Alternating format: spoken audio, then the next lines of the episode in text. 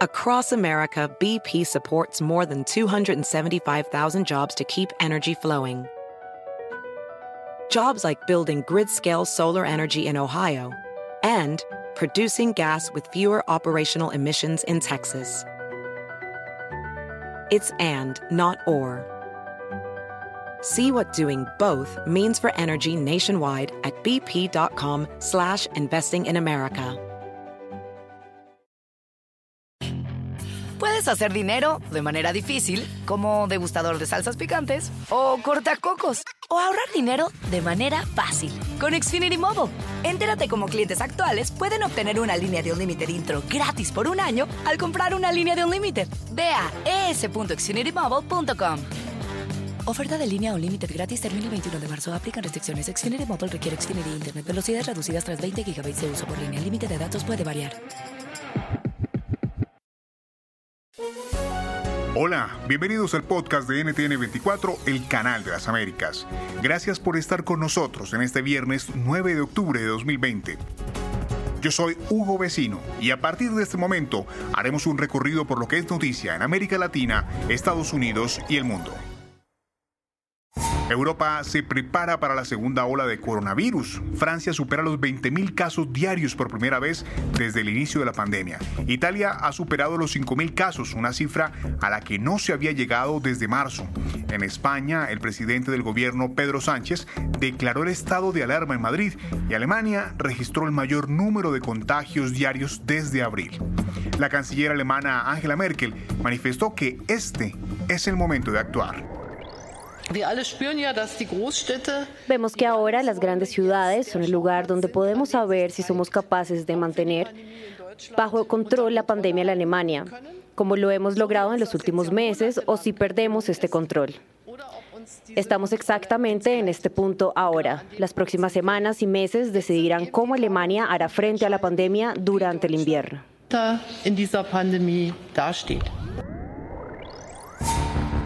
Presidente de Estados Unidos, Donald Trump, quien contrajo el coronavirus la semana pasada, afirmó que entre todos los medicamentos que recibió, el cóctel de anticuerpos de la farmacéutica Regeneron fue el más efectivo. Afirmó que se siente muy bien y que lo aprobará para que sea distribuido de forma gratuita. Sin embargo, el tratamiento que está en fase experimental aún no ha sido aprobado por la Administración de Medicamentos y Alimentos de Estados Unidos. ¿Se trata de una declaración precipitada del presidente Trump? El debate lo hicimos con el presidente y CEO del Instituto de Investigación Pulmonar de Florida e investigador principal en el estudio de Regeneron, Faisal Alfonso Faki. Regeneron son unos anticuerpos mononucleares que han sido desarrollados por ah, la compañía farmacéutica para actualmente eh, se usaron en contra del Ebola. Y parece que esta, eh, este cóctel ayudó al control de esta de, esa epidemia. También hablamos con la farmacoepidemióloga Claudia Vaca.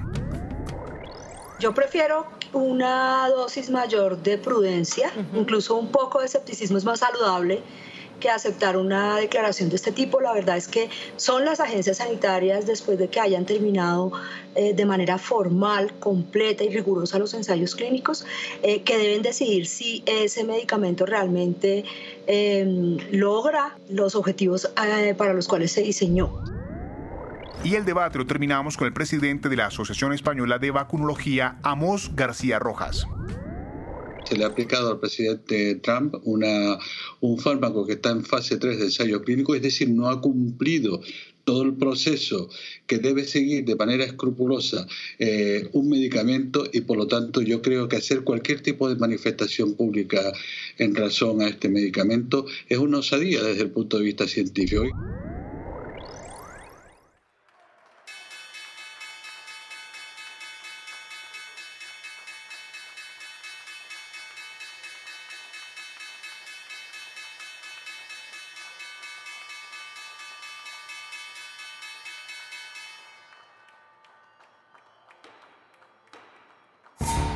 Las acciones de Wall Street cerraron en alza este viernes, lo que marca la mejor semana de los últimos tres meses en la Bolsa de Valores de Nueva York.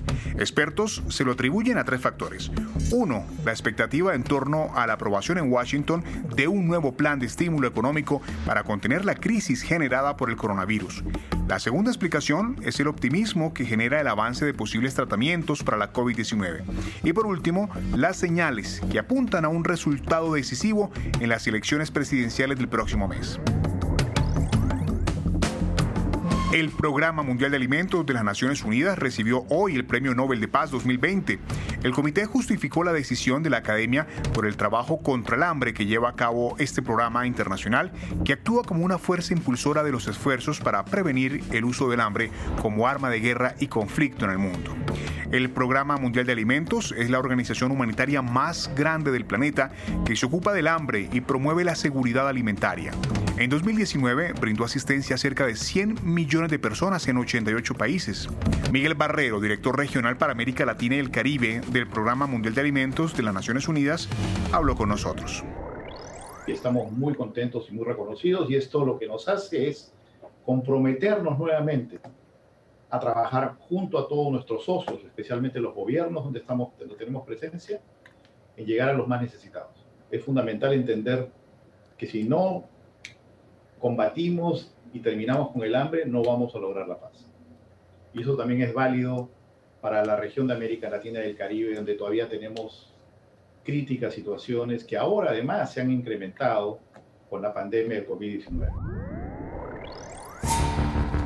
Un reciente reporte publicado por la Organización Mundial de la Salud advierte que entre los años 2030 y 2050 el cambio climático podría causar unas 250 mil muertes adicionales anuales generadas por malnutrición, paludismo, diarrea y estrés calórico. Niños, ancianos, trabajadores al aire libre y países con sistema de salud débiles serán los más afectados. Esto fue lo que nos contó a nuestras noticias Daniel Bush, asesor regional de cambio climático y salud de la Organización Panamericana de la Salud. Las proyecciones futuras son de seguir con las tendencias que, vimos hasta ahora en esos caminos, ¿no?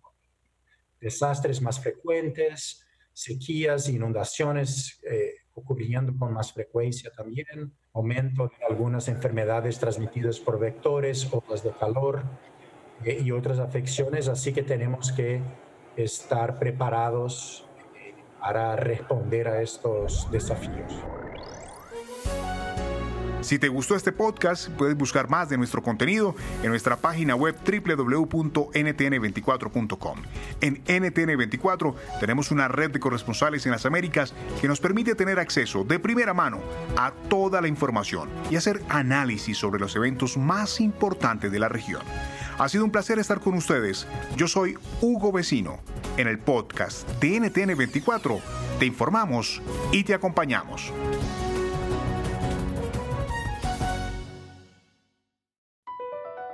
BP added more than $70 billion to the U.S. economy in 2022. Investments like acquiring America's largest biogas producer, Archaea Energy, and starting up new infrastructure in the Gulf of Mexico. It's and, not or. See what doing both means for energy nationwide at bp.com slash investing in America.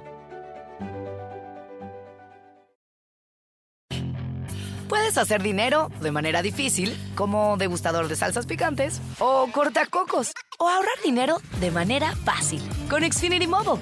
Entérate cómo clientes actuales pueden obtener una línea de un límite intro gratis por un año al comprar una línea de un límite. Ve a es.xfinitymobile.com. Oferta de línea o límite gratis termina el 21 de marzo. Aplican restricciones. Xfinity Mobile requiere Xfinity Internet. Velocidades reducidas tras 20 GB de uso por línea. El límite de datos puede variar.